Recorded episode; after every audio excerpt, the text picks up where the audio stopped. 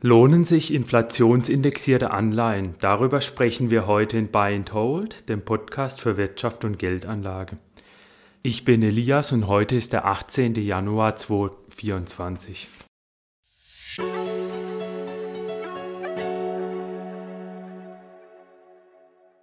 Heute sprechen wir über eine Anlageklasse, die auch für passive Langfristanleger Sinn machen kann und zwar über inflationsindexierte Anleihen. Zuerst werde ich erklären, was diese inflationsindexierten Anleihen genau sind und wie sie funktionieren. Dann werde ich die Vorteile und Nachteile nennen.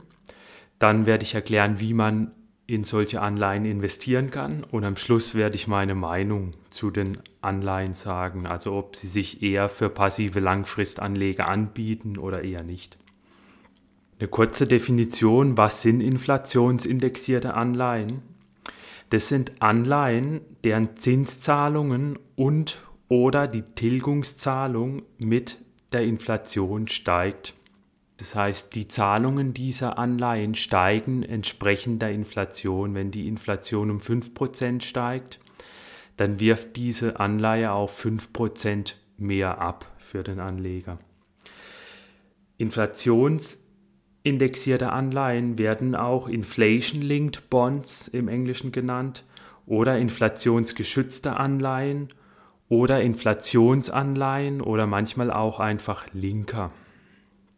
Der Unterschied zwischen einer Inflationsanleihe und einer konventionellen Anleihe ist, dass bei dem Linker die reale Rendite im Voraus bekannt ist und bei der konventionellen Anleihe ist nur die nominale Rendite bekannt. Das heißt, bei der Inflationsanleihe weiß ich im Voraus, welche Rendite ich nach Abzug der Inflation erhalte. Und bei der konventionellen Anleihe weiß ich nur, welche Rendite ich nominal erhalte und nicht nach Inflation. Was ist nun der Vorteil von diesen Linkern? Also der erste Vorteil ist, dass sie vor unerwarteter Inflation schützen. Konventionelle Anleihen schützen nämlich bloß vor erwarteter Inflation. Warum ist es so? Das kann ich mal kurz mit einem Beispiel erklären. Es gibt eine inflationsgeschützte Anleihe des deutschen Staates mit einer Restlaufzeit von 2,2 Jahren. Die wirft derzeit eine reale Rendite von 0,92 Prozent ab, also Mitte Januar 2024. Das heißt, als Anleger weiß ich, dass ich über die Jahre jeweils pro Jahr 0,92% Verzinsung auf mein eingesetztes Kapital bekomme.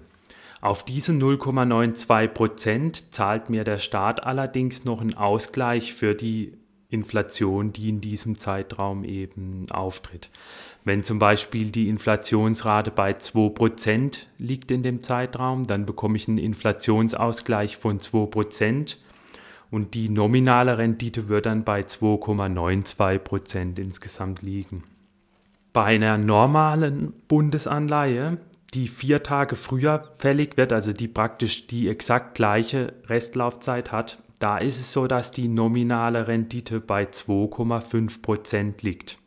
Also die liegt deutlich höher.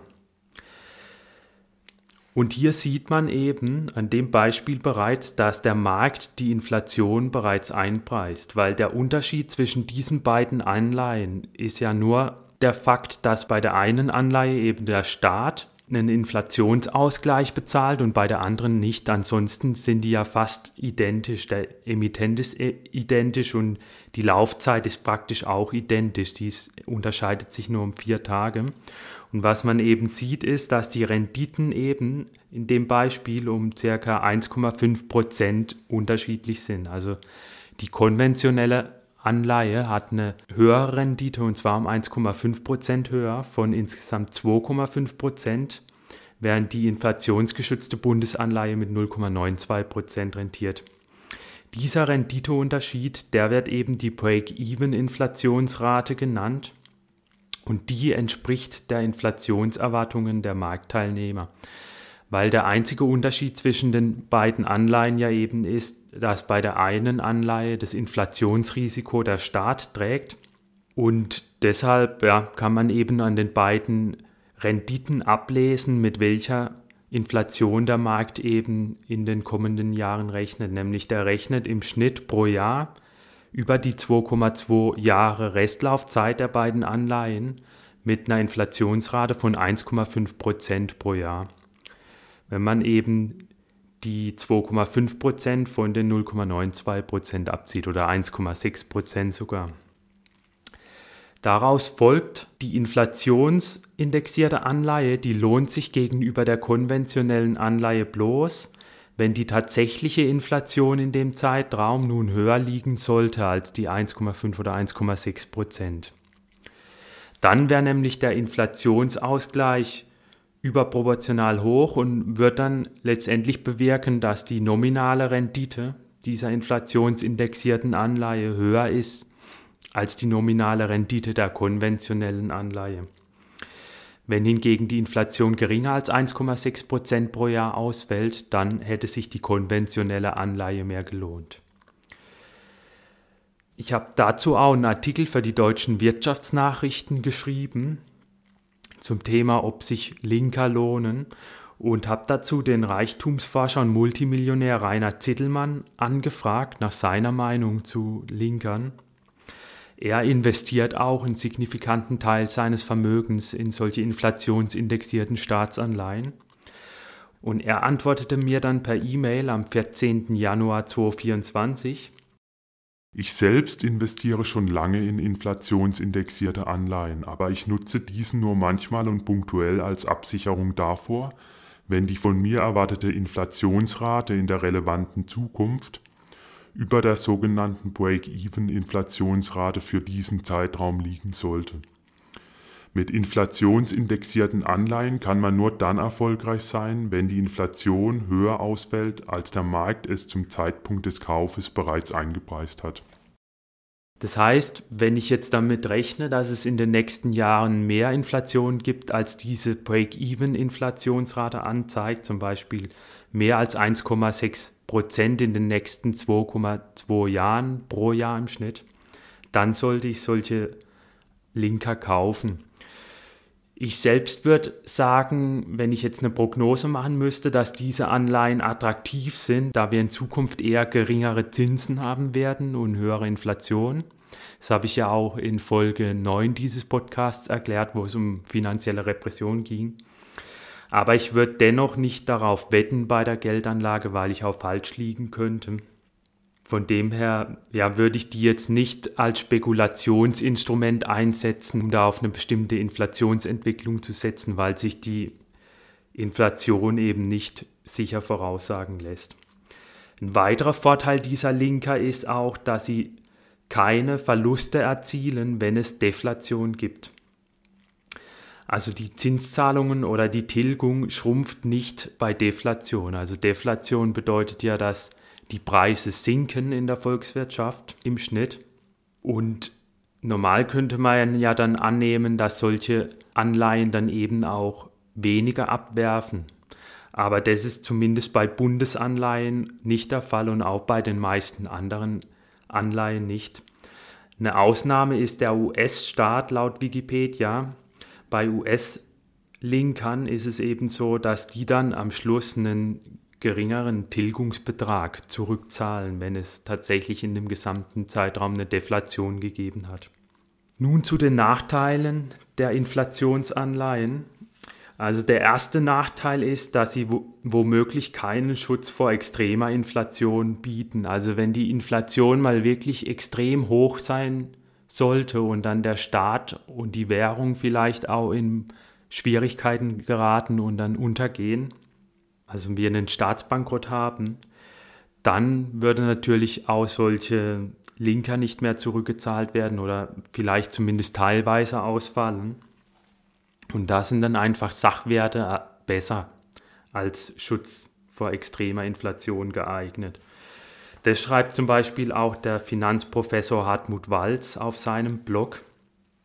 Der Professor der Hochschule Ludwigshafen schreibt, da hohe Inflationsraten wahrscheinlich mit starken wirtschaftlichen Problemen des Staates oder Währungsraums einhergehen, ist nicht auszuschließen, dass selbst inflationsgebundene Staatsanleihen, also Papiere mit einem AAA-Rating, in einem solchen Extremszenario ausfallgefährdet sind. Wer für solche Fälle vorsorgen möchte, wäre mit leicht liquidierbaren Sachwerten, zum Beispiel Goldmünzen, besser bedient.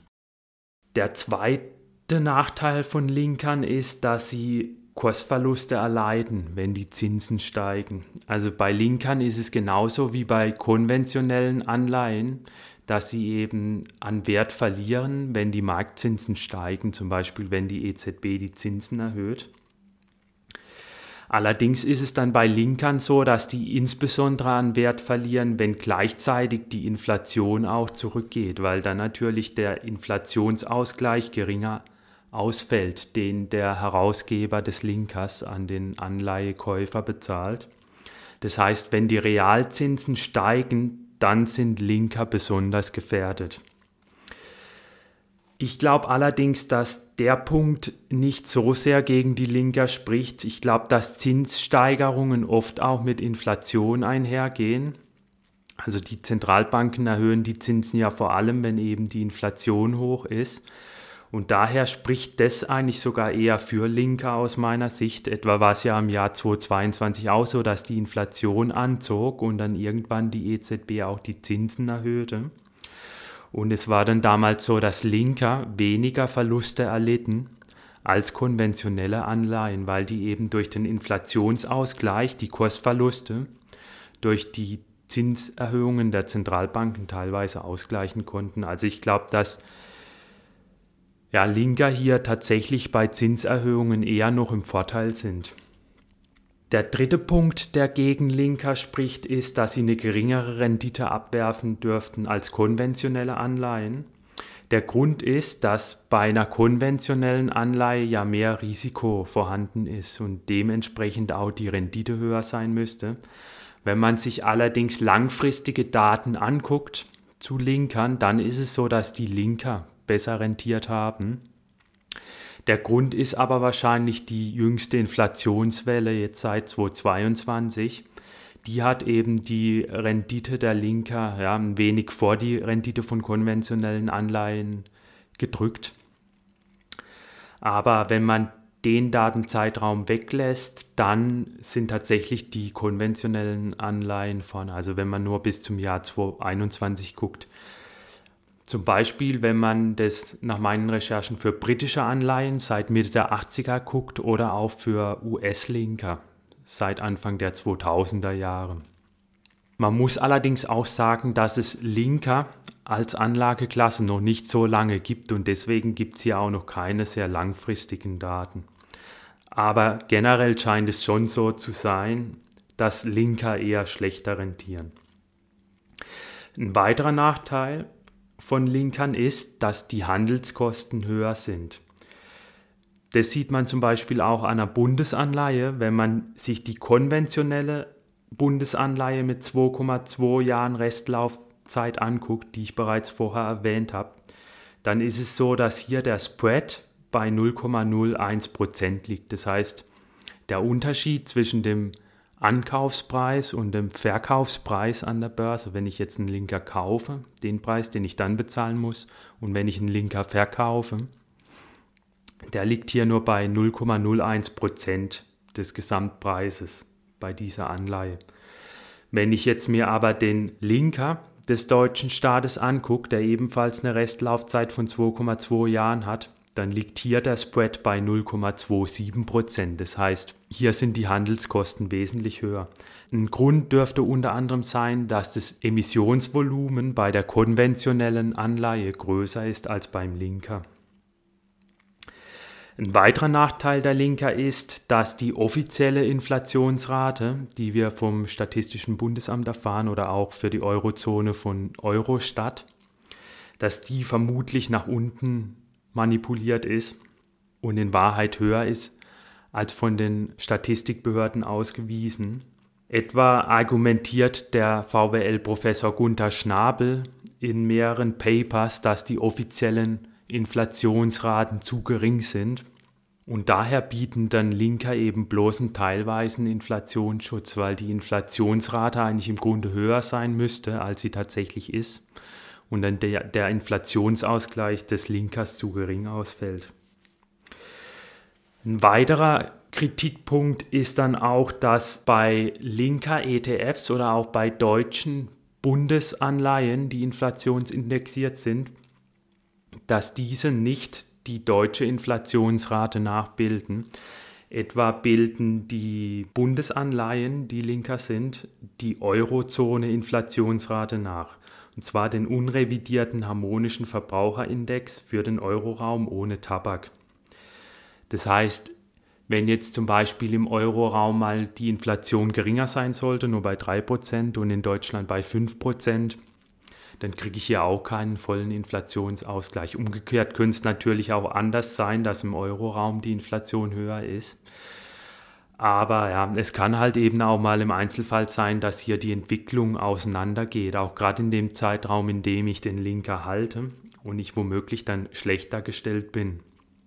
Trotzdem muss man aber auch sagen, dass wahrscheinlich die Inflationsrate in der Eurozone sehr ähnlich zur Inflationsrate in Deutschland sein sollte, insbesondere da ja auch Deutschland äh, die größte Wirtschaft in der Eurozone hat. Nun ein paar Worte noch dazu, wie man in Linker investieren kann. Also aus theoretischer Sicht wäre nach meiner Meinung eigentlich ein ETF ideal. Der Linker des deutschen Staates enthält mit einer sehr kurzen Restlaufzeit von maximal einem Jahr. Hier hätte ich den Vorteil, dass ich dann vor unerwarteter Inflation geschützt wäre, weil wenn jetzt die Inflation doch plötzlich sehr hoch sein sollte, dann, dann würden diese Anleihen mir eben einen Inflationsausgleich bieten und konventionelle Anleihen würden einen Wert verlieren. Das Problem ist allerdings, dass so ein Produkt nicht verfügbar ist. Das heißt, die bestmögliche Alternative ist aus meiner Sicht, dass man einzelne Linker des deutschen Staates kauft. Da gibt es insgesamt vier entsprechende Anleihen des deutschen Staates. Eine Anleihe hat eine Restlaufzeit von 2,2 Jahren und eine reale Rendite von 0,92 Prozent. Und die Break-Even-Inflationsrate liegt bei der bei 1,52 Prozent. Das heißt, hier rechnet der Markt mit einer Inflation von 1,52 Prozent pro Jahr für die gesamte Restlaufzeit der Anleihe. Und ja, also ich glaube, die Anleihe wäre wahrscheinlich am attraktivsten von allen, weil die jetzt auch keine zu lange Restlaufzeit hat. Das heißt, sollte die doch an Wert verlieren an der Börse, soll es da Kursverluste geben, dann kann man da am besten ja, die Kursverluste aussitzen bis zur Endfälligkeit, weil an der Endfälligkeit bekomme ich ja den vollen Nennwert der Anleihe plus einen Inflationsausgleich ausgezahlt.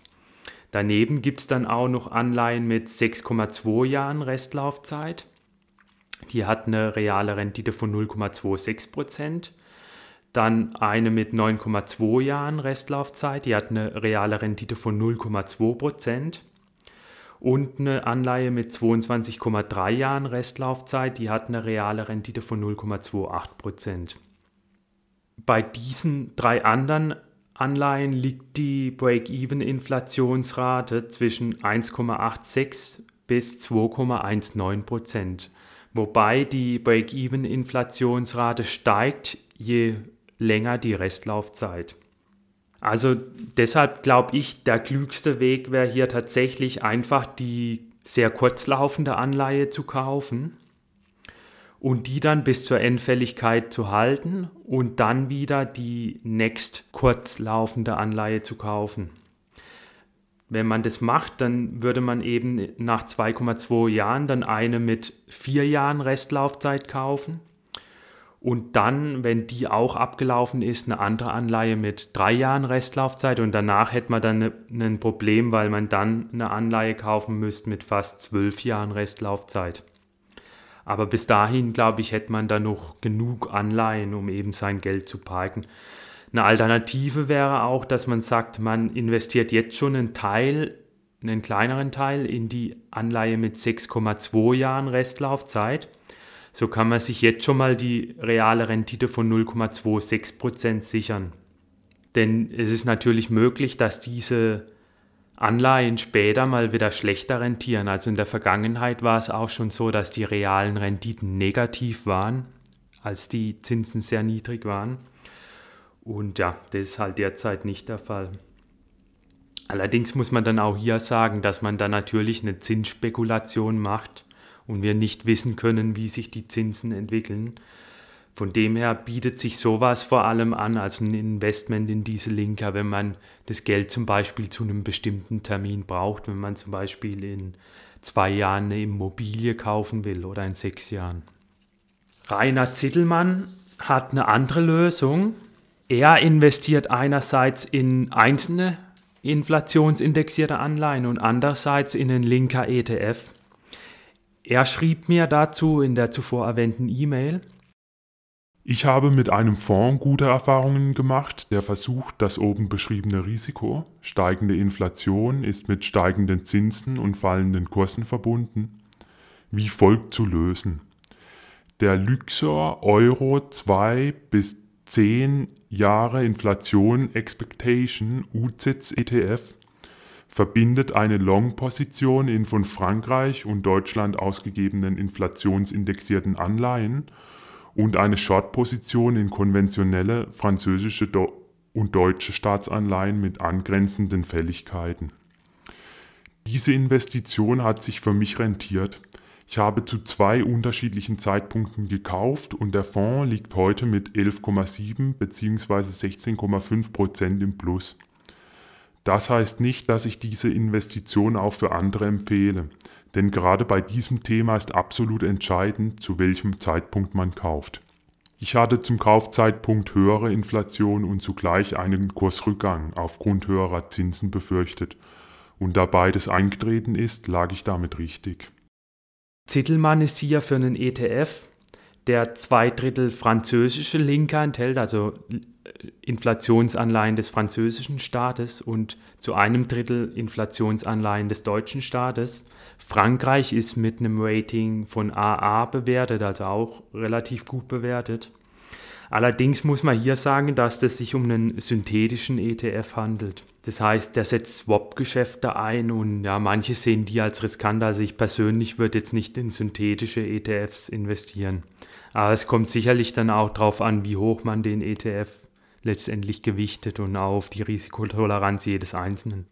Fazit, Linker schützen nur vor in unerwarteter Inflation, also Inflation, die höher ausfällt als vom Markt erwartet. Allerdings gibt es keine Finanzprodukte nach meinem Wissen, die die deutsche Inflation abbilden, zumindest nicht sehr sichere Anleihen, etwa deutsche Staatsanleihen. Und es gibt auch keine wirklich guten Linker-ETFs, weil diese Linker-ETFs auch im Schnitt sehr hohe Restlaufzeiten haben. Die liegen bei über acht Jahren für Linker-ETFs, die auf Euro lauten. Das heißt, wenn die Zinsen steigen sollten, dann drohen hier schon höhere Verluste.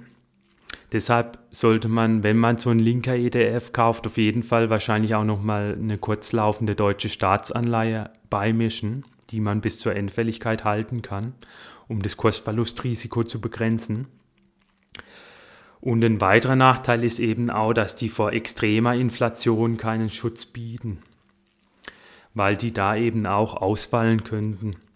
Ich würde daher Linker nicht verwenden und wenn, dann höchstens eben, um Geld zu parken über einen begrenzten Zeitraum hinweg. Zum Beispiel, weil ich weiß, dass ich bald eine Immobilie kaufen oder ja, höhere Konsumausgaben habe zu einem bestimmten Zeitpunkt.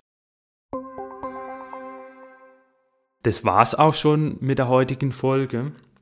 Wenn ihr künftig keine Folgen mehr verpassen wollt, dann abonniert gerne den YouTube-Kanal oder den Podcast auf der Podcast-Plattform, auf dem ihr ihn herunterladet. Schaut auch gerne in Folge 9 und Folge 10 dieses Podcasts rein. Dort habe ich eben ge darüber gesprochen, warum finanzielle Repression droht, also ein Szenario mit geringen Zinsen und erhöhter Inflation und wie man sich als Anleger vor Inflation schützt. Dann darf ich mich von euch verabschieden und bis bald.